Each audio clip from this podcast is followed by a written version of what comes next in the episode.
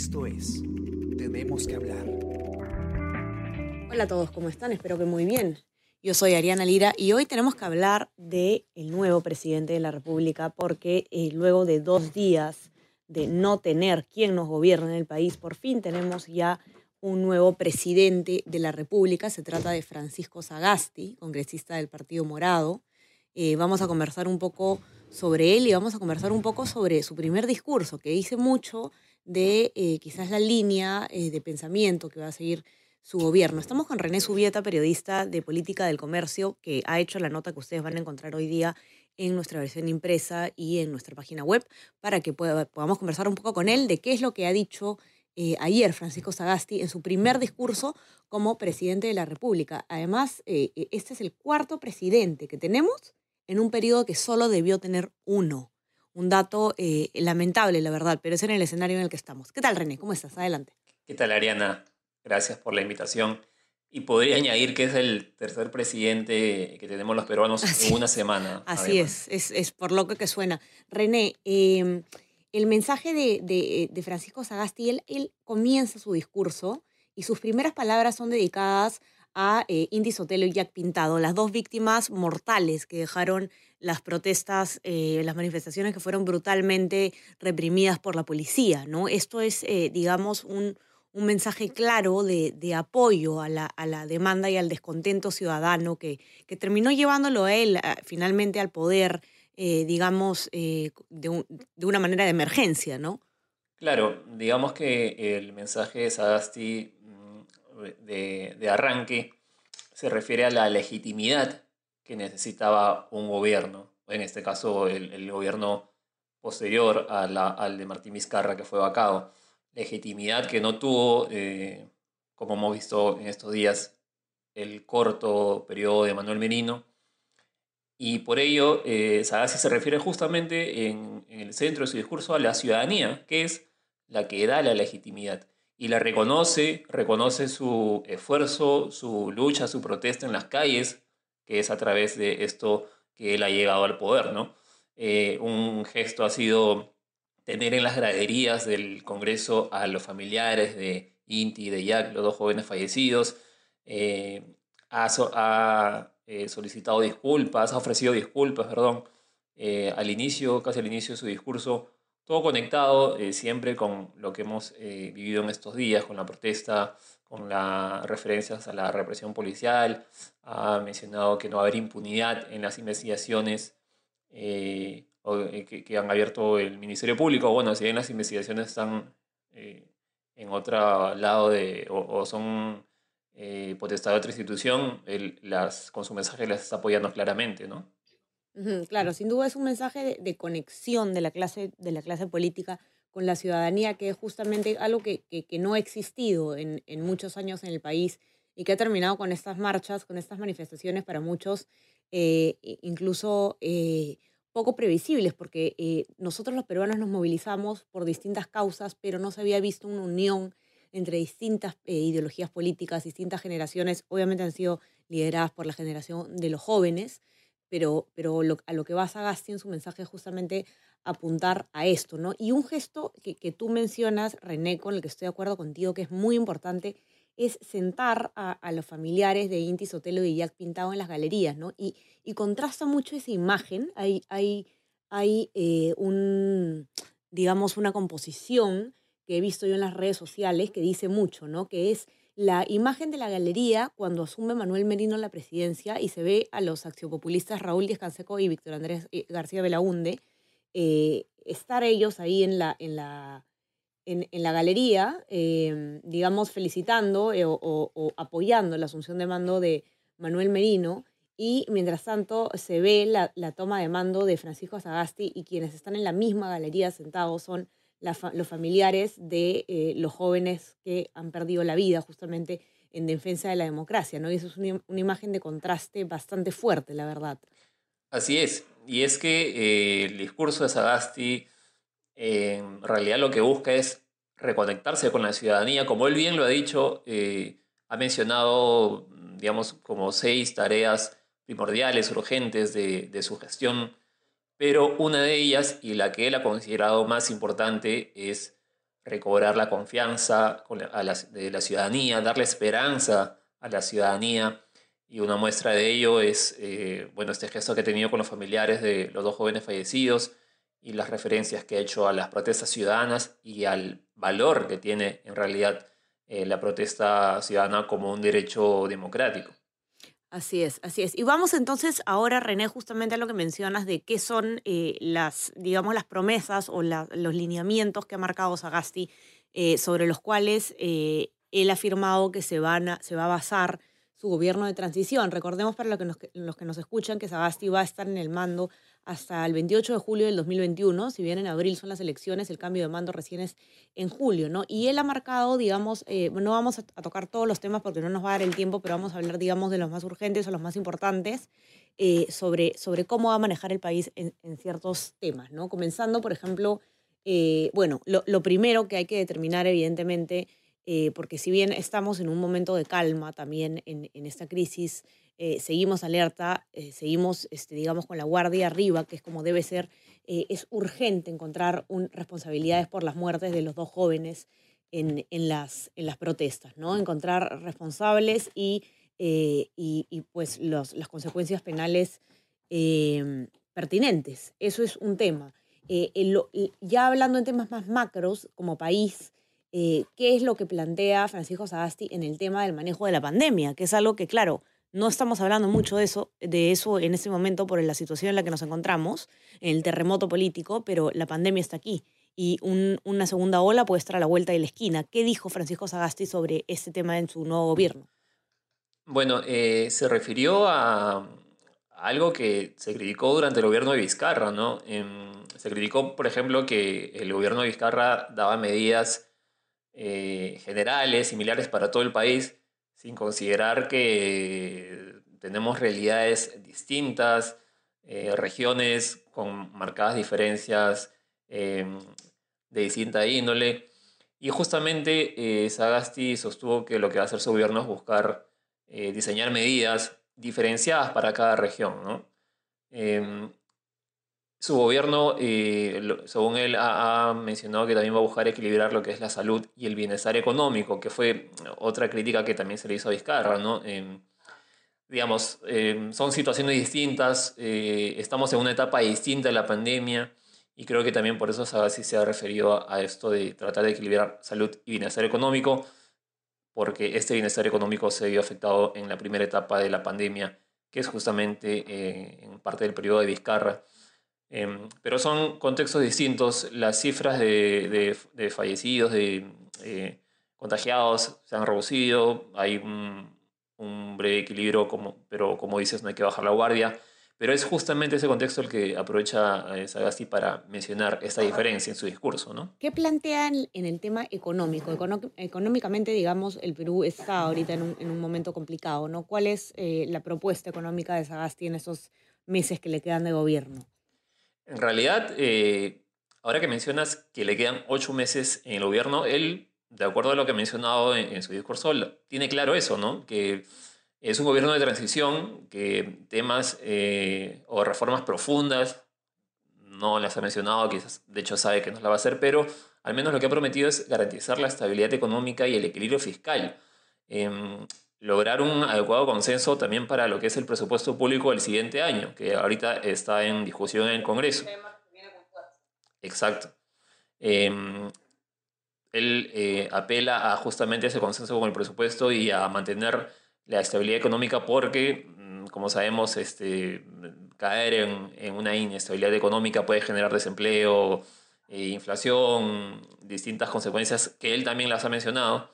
Así que em, básicamente es mantener el equilibrio, ¿no? Y hay una, una parte también de, de, su discurso ligado a lo que es el crecimiento económico, que tiene que ver también con el desarrollo social, ¿no? Y él es parte de la expertise que tiene, ha prometido eh, reforzar lo que es eh, la ciencia y la tecnología. Él ha mencionado que sin ciencia y tecnología no hay futuro, así que esperemos algún refuerzo de digamos, desde el Estado para estas dos áreas tan importantes, justamente también relacionadas a lo que es la, la pandemia, ¿no? porque la pandemia ha desnudado eh, deficiencias como Estado en cuanto a salud y de hecho también ciencia y tecnología y educación. ¿no? Así es. eh, específicamente en educación también tiene él un planteamiento, en educación obviamente en el contexto en el que estamos de la pandemia, ¿no? Sí, eh, ha hablado de el tema de mm, completar la adquisición de, laptops, que fue un proceso que prometió eh, Vizcarra y que aún sigue pendiente. Ha mm, mencionado, sin embargo, que el 40% de hogares del Perú no tiene acceso a Internet, pero para enfrentar esta problemática ha dicho que va a buscar la forma de eh, expandir lo que es la conexión a Internet y para eso espera contar con el apoyo del sector privado. Em, de hecho, un tema que se ha mencionado también hace poco fue el, en el Congreso, sobre todo, fueron las intenciones para eh, supuestamente desestabilizar a la SUNEDU y en realidad hemos visto algunos, algunos, algunos pincelazos de eso y él ha, abogado por el fortalecimiento de la educación superior y de la SUNEDU. ¿no? Así es, no ha dado la garantía de que eh, la SUNEDU y la reforma universitaria no están en riesgo, por lo menos desde el Ejecutivo, que es algo que, que se ha venido eh, discutiendo con, con mucha preocupación en el en el, eh, justamente en el plano político en los últimos días, ¿no? Eh, con la asunción de Antero Flores Arauz al premierato y, y, ya desde antes en el, en el Congreso. Bueno, y él cierra su discurso, entonces ya como para terminar de hablar del tema del discurso, este, René, con, con un poema de César Vallejo, ¿no? con un extracto de, de Considerando en frío imparcialmente, un bellísimo poema de César Vallejo, y es un momento bastante emotivo en, el, en, el, en la ceremonia. Así es. Em, es un, incluso terminó, terminó quebrándose un poco y el, el, al momento de recitar el, el, poema de Vallejo, pues de hecho que también el poema tiene un mensaje que llama a la unión, que tiene que ver con, con el reconocer creo al otro, pero sabiendo que hay que ir, eh, como dice creo al final, bajo un abrazo, ¿no? Entonces, es una forma distinta, de hecho, de culminar eh, un mensaje presidencial. Creo que no lo habíamos visto antes, pero ha sido, como dices, muy emotivo, ¿no? Y de hecho que ha llamado bastante la atención en la ciudad. bueno, ya para terminar y eh, dejarlos eh, continuar con su día, vamos a, hablar un poquito rápidamente de quién es Francisco Sagasti. Vamos a conocer un poco de él. Eh, Francisco Sagasti, bueno, es un hombre de 76 años, es ingeniero, él, y, sea... Un dato interesante, él es nieto del héroe nacional que, eh, eh, vencedor de Tarapacá, Francisco Sagasti Saldaña. bueno, se convierte en presidente de la República, ya sabemos, tras la renuncia de Manuel Merino. si bien él es ingeniero, se ha dedicado, digamos, a lo largo de su carrera de manera predominante a, como decías tú, René, hace un rato, la ciencia y la tecnología, ¿no? Él ha sido asesor eh, y, consultor en, distintas, en, distintos organismos internacionales como la UNESCO, las Naciones Unidas, el Banco Interamericano de Desarrollo, el Banco Mundial, eh, el, CEPAL, la OEA y, también en muchas instituciones privadas. Él es, bueno, decía que era ingeniero, ¿no? Estudió ingeniería industrial en la, en la UNI. Eh, y también tiene estudios de posgrado en la Universidad de Pensilvania, en Estados Unidos. Es además el fundador del GRADE, ¿no? del Centro de Investigación de Grupo de Análisis para el Desarrollo, tan importante em, en, el Perú. Y eh, lo interesante Francisco Sagasti es una persona que, tiene, digamos, muchas aristas en, las cosas a las que se dedica, ¿no? Eh, haciendo su perfil veíamos, eh, y además ya habiendo conversado con él en, otras oportunidades, sobre todo durante la campaña al Congreso, él fue, recordemos, número uno en la lista por Lima del, del Partido Morado. Él, además de haber sido investigador, ha sido profesor eh, universitario eh, y ha sido autor, tiene eh, más de una veintena de libros publicados, incluso es compositor musical. ¿No? Esa es una cosa, un, un, dato curioso de él, ¿no? Él, él compone música y de hecho graba, em, dirige y graba, digamos, este, composiciones de música clásica, sobre todo, si no me equivoco. Eh, bueno, aparte de eso, eh, él ha trabajado ya en el sector público en puestos, digamos, eh, no, de, no de elección pública, sino ha sido asesor de ministerios, ha sido asesor del ministro de Industria, por ejemplo, durante el gobierno de Juan Velasco Alvarado, pero abocado a temas de tecnología y de industrialización. luego, durante el primer gobierno de Alan García, fue asesor del ministro de Relaciones Exteriores, Alan Wagner. Eh, ha sido también eh, asesor, no recuerdo ahorita exactamente en qué otro ministerio, si no me equivoco, pero en el segundo gobierno aprista también trabajó eh, como presidente del Consejo Directivo del Programa de Ciencia y Tecnología eh, en la PCM y también durante el gobierno de Ollanta Humala, digamos, el sector público ya lo conoce. Ahora, su paso eh, a, la, a la política, digamos, ya en el plano de elección popular, fue recién en estas elecciones congresales extraordinarias en las que como les decía hace un momento, fue cabeza de lista por Lima del Partido Morado, recibió pues mucho protagonismo y como congresista se ha dedicado pues eh, sobre todo a los temas de ciencia y tecnología, es, el presidente de la Comisión de, Ciencia, Innovación y Tecnología del Congreso, y eh, estaba dando un paso más en la política. Él estaba en la plancha presidencial de, bueno, como precandidato a la, primera a la segunda vicepresidencia de la República, en la plancha de Julio Guzmán.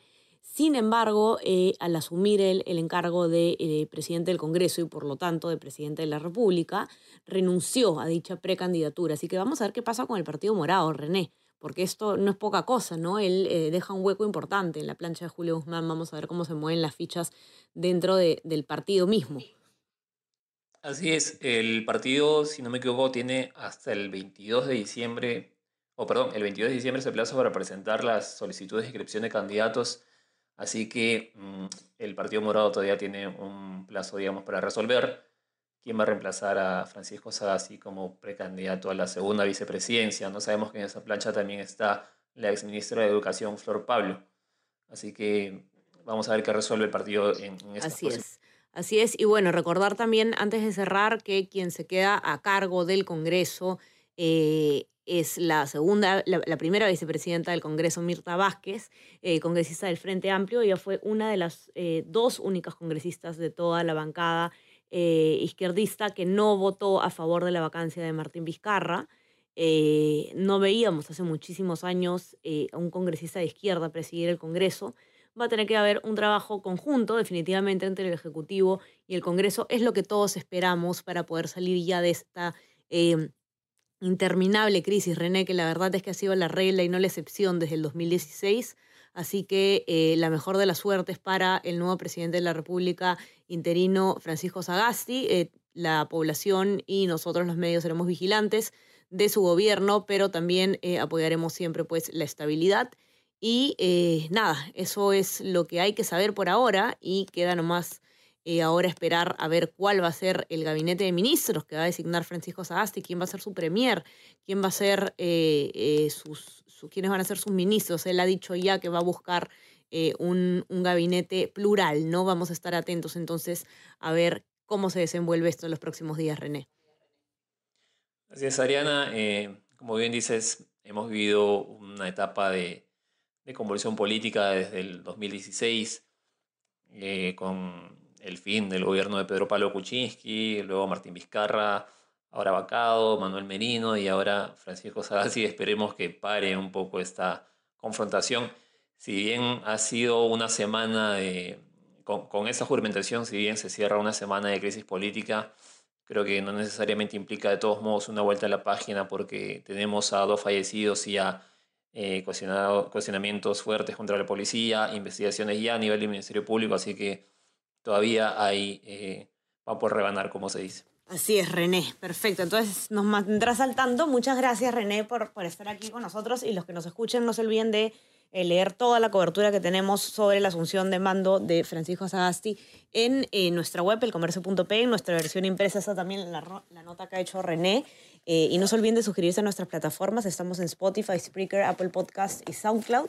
Y también si quieren recibir lo más importante de nuestro contenido a lo largo del día, ya saben que se pueden suscribir a nuestro WhatsApp El Comercio Te Informa. Mil gracias, René. Te deseo una excelente jornada hoy día que sigue la cosa picante.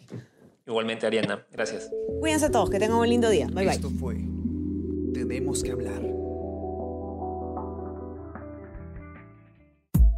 Esto fue El Comercio Podcast.